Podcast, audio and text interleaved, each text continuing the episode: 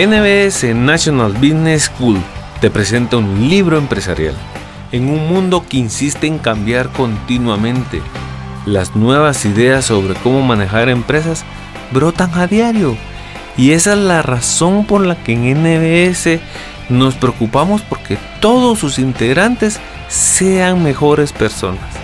NBS es pasión por la excelencia y tú eres parte de ella.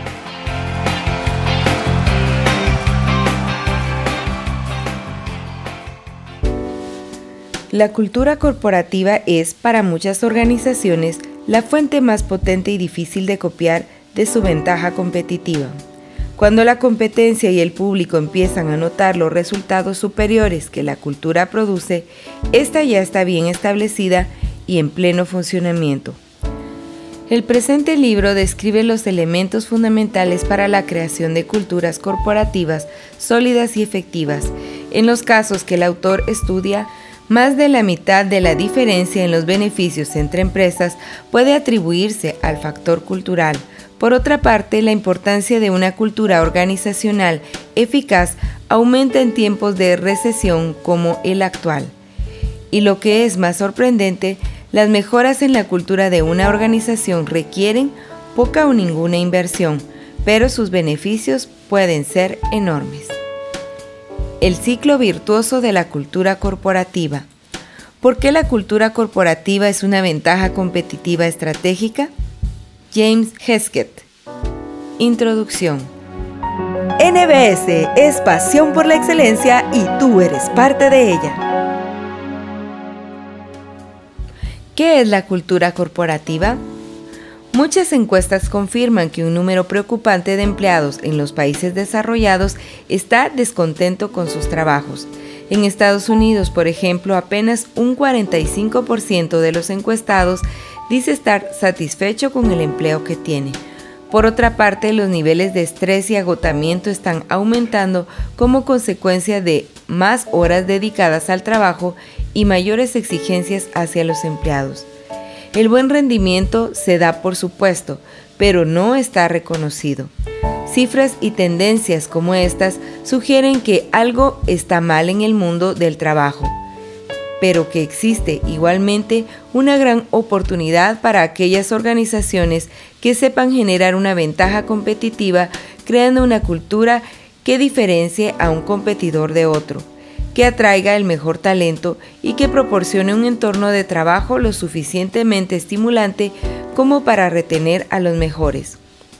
La cultura corporativa de una organización es un fenómeno complejo, pero no difícil de describir. Es habitual definirla como la manera en la que se hacen las cosas aquí. Los comportamientos considerados aceptables y aquellos que no lo son estos comportamientos implican una determinada forma de entender a las personas, su manera de pensar y actuar, sus valores y creencias.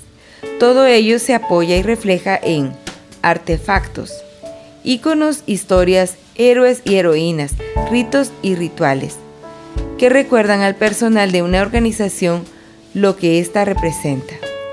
La manera de hacer las cosas aquí se fundamenta también en la idea de evaluar comportamientos y corregirlos cuando estos resulten inaceptables para los demás miembros de la organización.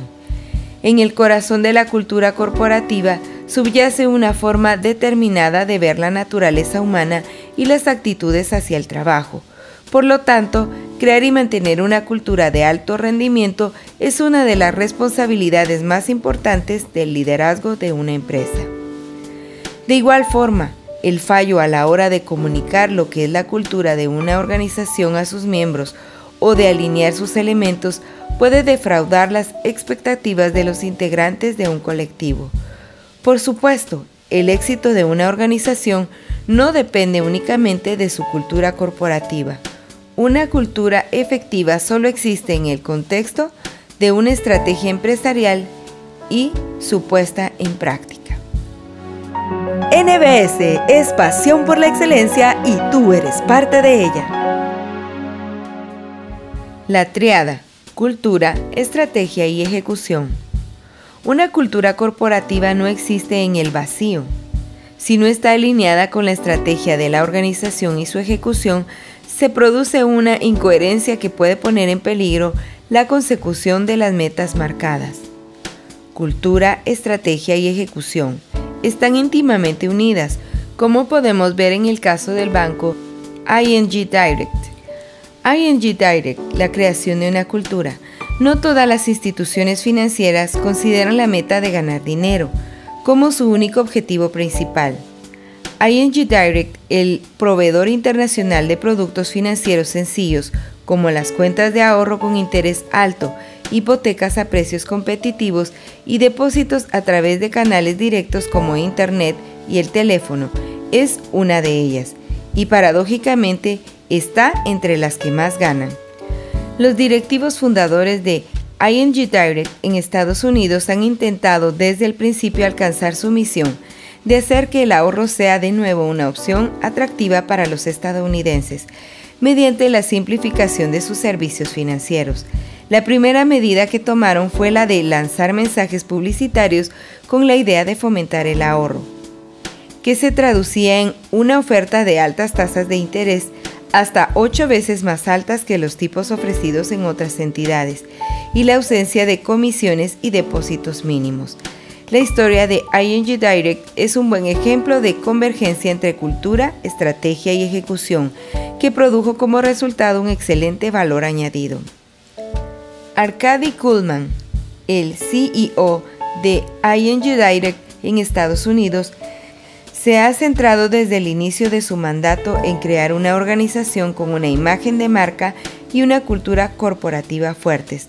Los argumentos de venta, valores, creencias y comportamientos imbricados en su cultura corporativa están recogidos en lo que ING Direct llama su código naranja, que consta de 12 mandamientos. 1. Aquí somos nuevos.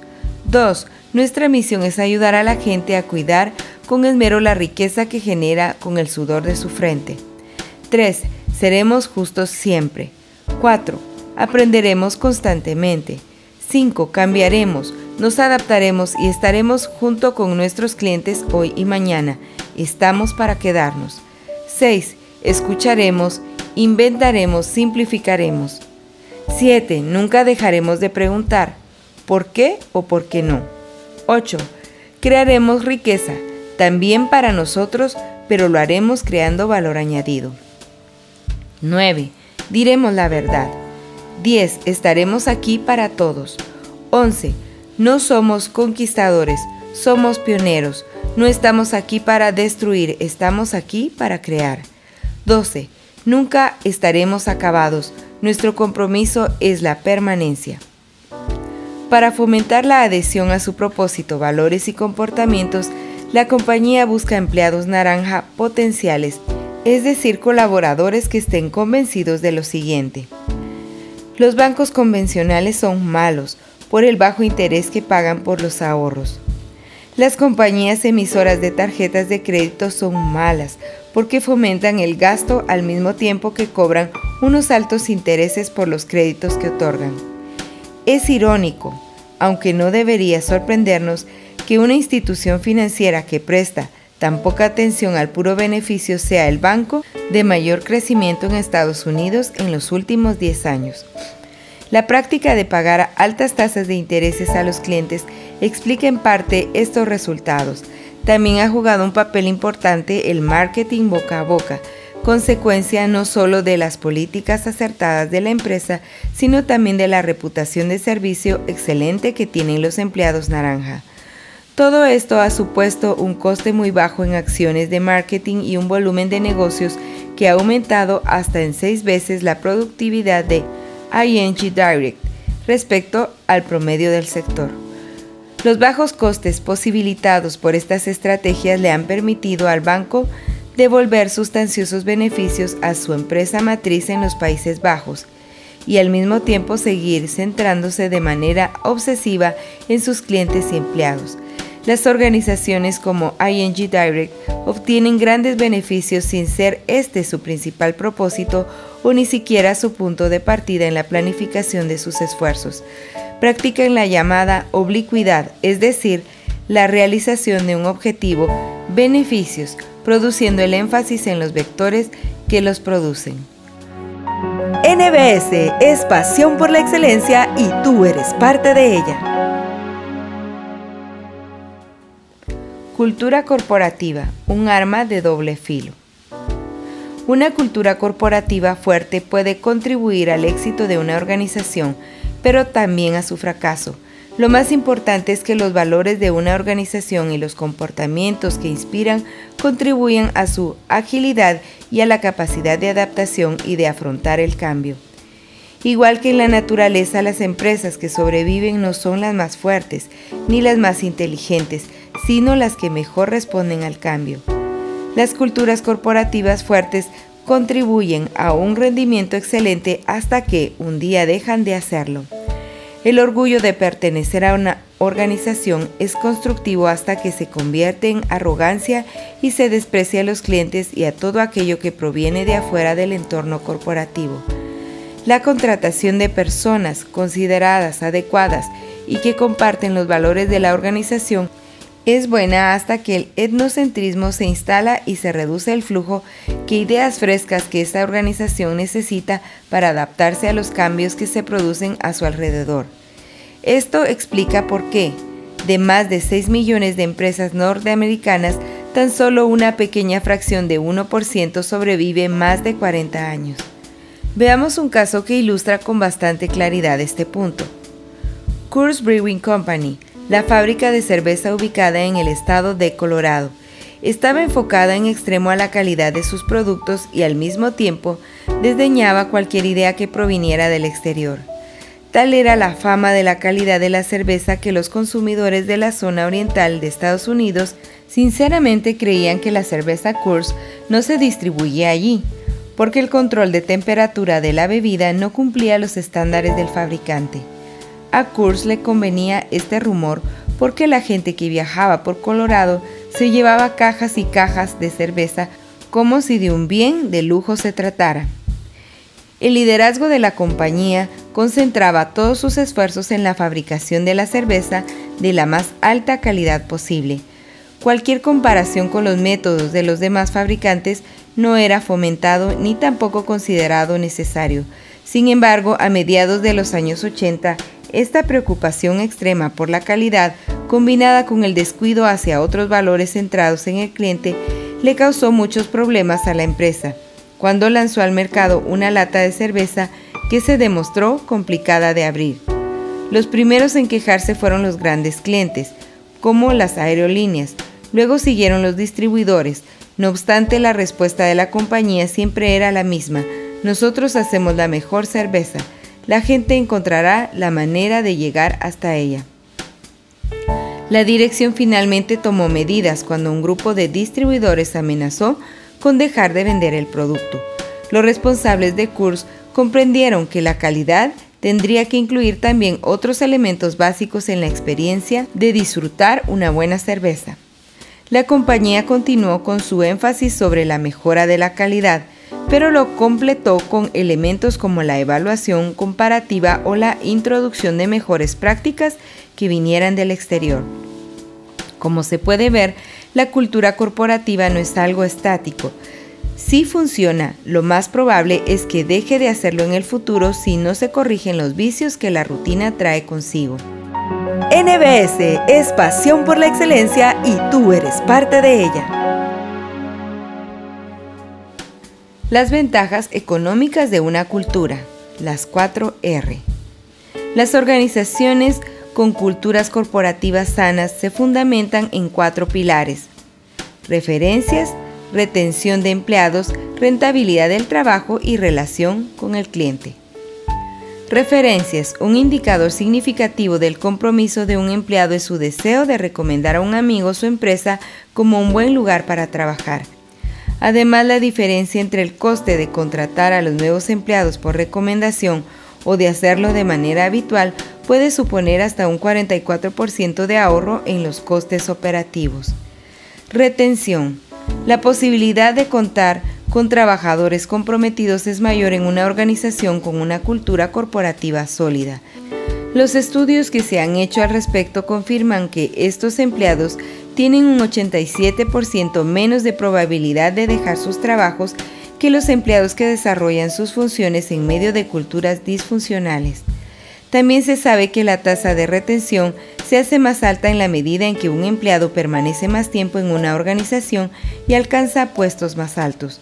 Por otra parte, existe un coste implícito cuando la retención de los empleados es baja, porque se puede perder a los llamados portadores de la cultura, esas personas que se dedican a la formación de los nuevos contratados. Esto le ocurrió, por ejemplo, a Goldman Sachs, cuando tras un periodo de malos resultados perdió el 30% de sus socios en 1994. La cultura de la empresa tardó años en recuperarse y hay dudas en que jamás logrará hacerlo del todo. Rendimiento del trabajo. El efecto que la cultura corporativa tiene sobre la productividad puede ser considerable, tal como se desprende de los estudios sobre los beneficios resultantes del compromiso de los empleados. Se trata de aquellas encuestas en las que los empleados responden favorablemente a preguntas como ¿le gusta su trabajo? jefe, compañeros, etc. ¿Recomendaría su empresa a un amigo como un buen sitio para trabajar? En alguno de estos análisis se ha llegado a descubrir que los empleados comprometidos tienen un rendimiento hasta un 20% superior a aquellos a los que no se les podría considerar como tales. La relación entre la cultura corporativa y el rendimiento de los empleados es aún más clara si nos fijamos en el caso de la compañía Southwest Airlines. Si la productividad por dólar pagado a los empleados de esta empresa fuera la misma que en las demás compañías aéreas, Southwest Airlines pronto se encontraría en dificultades económicas severas. Pero la verdad es que esta línea aérea ha transportado un 50% más de pasajeros por empleado que el promedio del sector. De no ser así, el déficit operativo de Southwest hubiera alcanzado casi mil millones de dólares. Una productividad excelente no significa que necesariamente haya que pagar salarios bajos. De hecho, Southwest paga a sus empleados tan bien, si no más, que el resto de las líneas aéreas. La explicación de la paradoja de Southwest radica en la excelente organización de sus empleados, alineados en equipos cuyos miembros son responsables del rendimiento de cada uno, y en la dedicación de estos a la compañía. Los intereses de la organización son lo que prima. Obviamente los excelentes resultados de los que pueden orgullecerse Southwest se explican también por la buena estrategia de la compañía, en especial por su cumplimiento de horarios, rápida rotación de vuelos, salidas frecuentes y organización de equipos. Es cierto que los empleados de Southwest trabajan de manera más dura e inteligente, pero hay que destacar que lo hacen con ganas, dejándose la piel en ello, y esto es consecuencia directa de una cultura corporativa fuerte. Relación con los clientes. Ninguna campaña de marketing puede compensar los efectos negativos a largo plazo de una baja tasa de retención de clientes. De igual forma, una tasa de retención de clientes alta reduce la presión sobre el departamento de marketing para que aumente ingresos atrayendo nuevos clientes. Además, hace que los beneficios a largo plazo resultantes de las ventas estén garantizados y que el crecimiento de la organización sea orgánico. El efecto que la cultura corporativa tiene sobre la retención de clientes crece con la importancia de las actividades de contacto con el cliente y la proporción de empleados implicados en esas actividades. Estas cuatro principales ventajas competitivas, referencias, retención de empleados, rentabilidad del trabajo y relación con el cliente, pueden suponer la diferencia entre las pérdidas y las ganancias o entre la supervivencia y la desaparición. NBS es pasión por la excelencia y tú eres parte de ella. La efectividad de la cultura corporativa. Una cultura efectiva es el producto de una serie de valores que la gente comparte y por los que siente una fuerte identificación. Su efectividad depende de la manera en la que perciben cómo y cómo de bien el liderazgo interpreta y gestiona esos valores y cómo los valores los ayudan a ejecutar una estrategia determinada. Una cultura organizacional sana debe ser al mismo tiempo fuerte y estar fundamentada sobre las ideas y valores adecuados. es decir, aquellos que sean los más apropiados para la misión, el personal y la estrategia de una organización. Las ideas y valores adecuados no significan mucho si no se conocen, comparten y usan ampliamente como directrices en la toma de decisiones y en el día a día de una empresa. Del mismo modo, una cultura fuerte, que reuniera a personas en torno a una serie de ideas y valores pasados de moda o inapropiados para la estrategia que pretende ejecutar, no gozaría a sí mismo de buena salud. Para ilustrar estos puntos conviene que nos detengamos en dos casos de empresas que nos ayudarán a clarificar lo que significa organizar los elementos importantes de una cultura corporativa en el llamado ciclo de la cultura. Nuclear Steel, un ejemplo de aprendizaje, rendición de cuentas, autodirección e innovación. Nuclear Steel se ha convertido en los últimos años en el mayor productor de acero de Estados Unidos y el mayor reciclador de acero del mundo. La empresa fue alabada en múltiples ocasiones por sus métodos de motivación, una combinación de salarios por debajo del nivel del mercado y la oportunidad de triplicarlos mediante incentivos basados en productividad. Los cuatro principios básicos de Nuclear Steel son los siguientes. 1. Nuestros empleados, vecinos y accionistas serán siempre tratados con justicia, honestidad y respeto. 2. Nuestras decisiones se tomarán en función de la supervivencia a largo plazo, no en función de ganancias a corto. 3. La dirección será siempre accesible y estará dispuesta a rendir cuentas. 4. Toda persona perteneciente a nuestra compañía deberá comportarse acorde con los estándares éticos más altos. La estrategia de Newcore está basada en el principio de la autodirección de sus trabajadores y en una política de salarios bajos e incentivos altos. Gracias a ella, Newcore pudo sobrevivir a la recesión iniciada en el 2008, en la que redujo su capacidad productiva al 50%, pero no despidió a nadie aunque la compensación a los empleados cayó en un 40%, al menos todos conservaron sus puestos y la compañía pudo prepararse mejor para los tiempos de recuperación.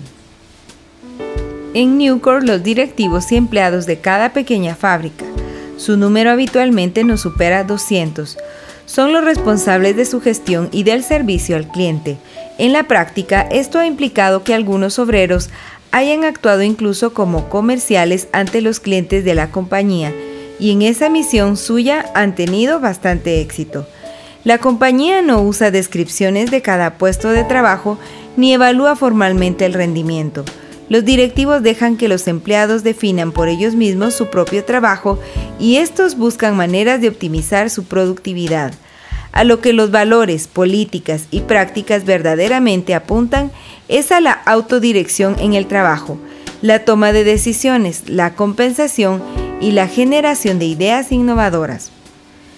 Los valores de Nuclear Steel se reflejan en los comportamientos considerados aceptados.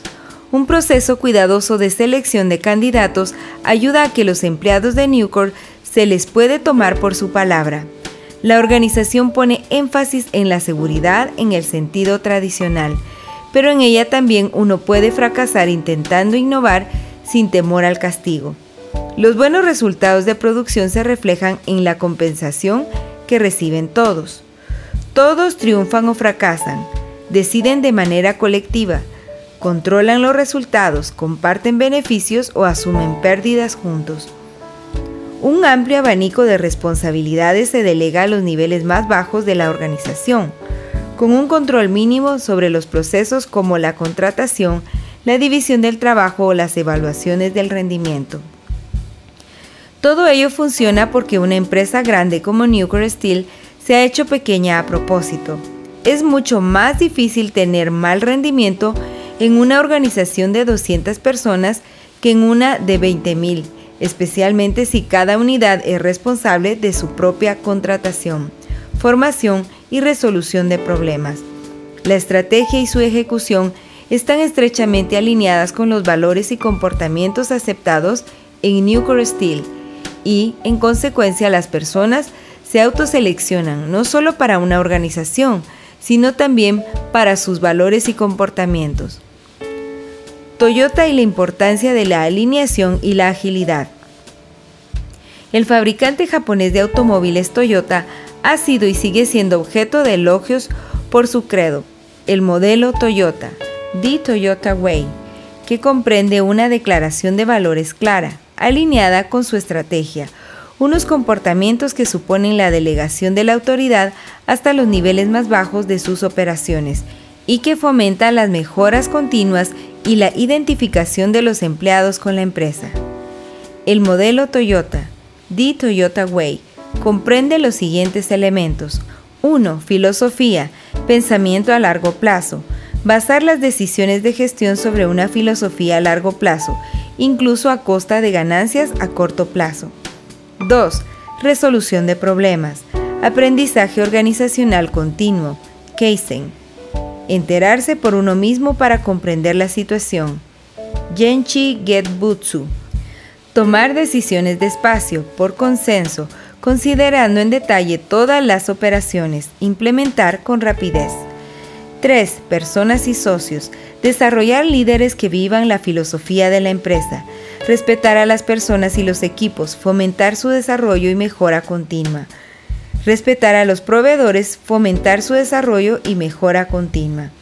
4. Procesos. Crear un flujo de procesos para atraer los problemas a la superficie. Usar los sistemas pool del cliente a las líneas de producción para evitar la sobreproducción.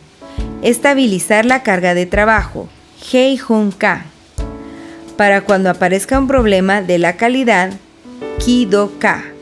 Estandarizar las tareas para posibilitar la mejora continua. Utilizar el control visual para que ningún problema permanezca oculto. Emplear solamente la tecnología fiable, totalmente comprobada. El modelo Toyota es el núcleo de la cultura corporativa de la compañía y le ha permitido convertirse en el fabricante de automóviles más grande y rentable del mundo. No obstante, por más fuertes que sean las culturas corporativas, si no están alineadas con la estrategia de la empresa o si no ayudan a que ésta se acomode rápidamente a los acontecimientos, entonces no llegan a cumplir su promesa. En el 2008 los rumores sobre los defectos de los Toyota empezaron a ser noticia.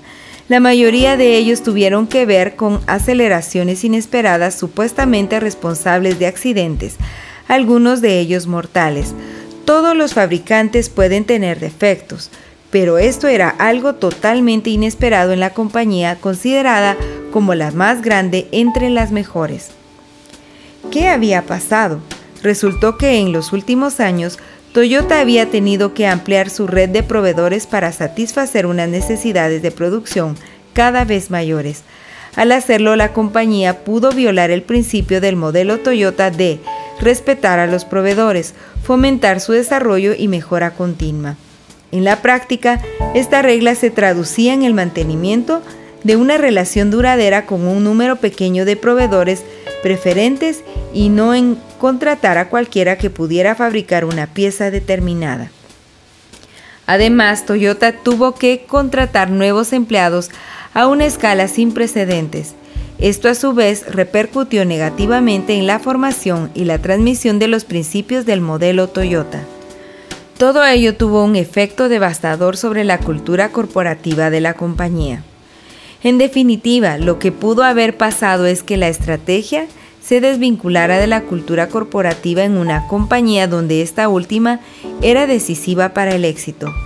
Las culturas corporativas pueden facilitar pero también limitar las estrategias de las empresas y su ejecución. Por más fuerte y sana que sea una cultura corporativa, necesita estar alineada con la estrategia y su implementación. NBS es pasión por la excelencia y tú eres parte de ella.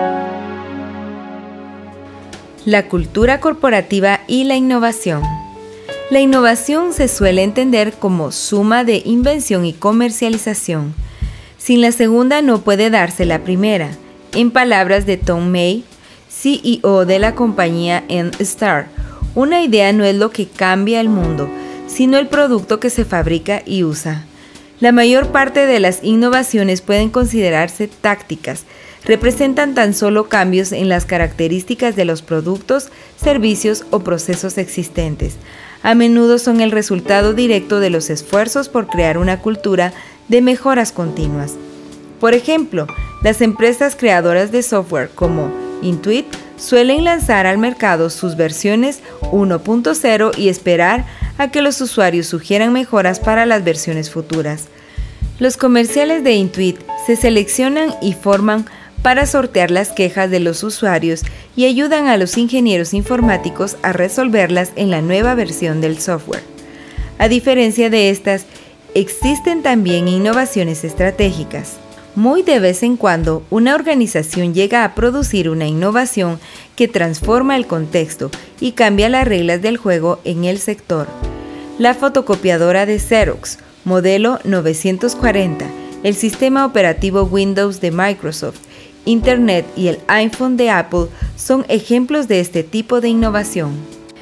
Todas las empresas que se han hecho notar por sus innovaciones importantes se caracterizan por creer en la importancia de la iniciativa grupal e individual, en la libertad de explorar nuevos caminos, en el fracaso informado como vía de aprendizaje y por estar dispuestas a confiar en personas que busquen la realización de sus ideas creativas. Entre las condiciones y comportamientos que propician la innovación se encuentran las siguientes. Confianza, compromiso y responsabilidad fomentadas mediante una contratación y formación cuidadosas y el cumplimiento de las expectativas. Colaboración, inclusión, diversidad de conocimientos, habilidades, intereses y transparencia. Libertad, iniciativa individual, asunción de riesgos informada.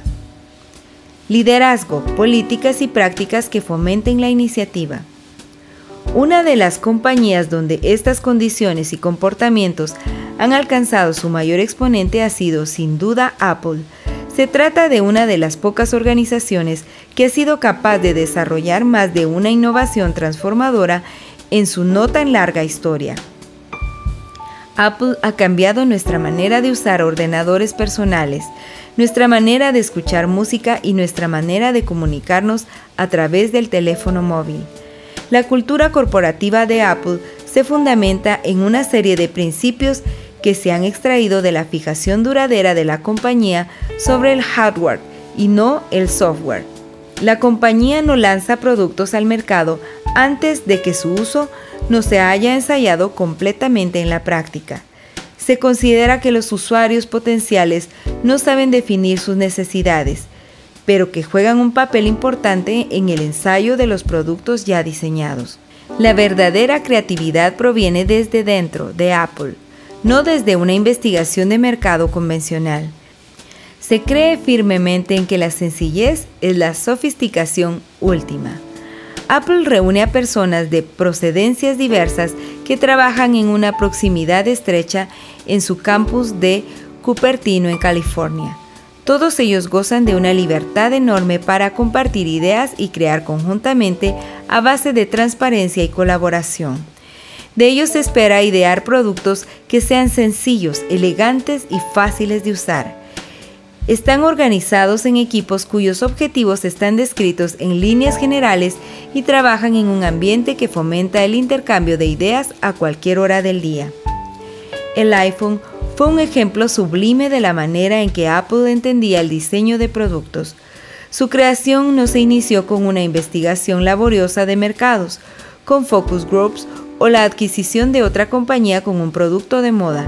En lugar de eso, empezó entre un grupo de personas que intentaban diseñar un producto que ellos mismos querrían usar y del que estarían orgullosos de poseer.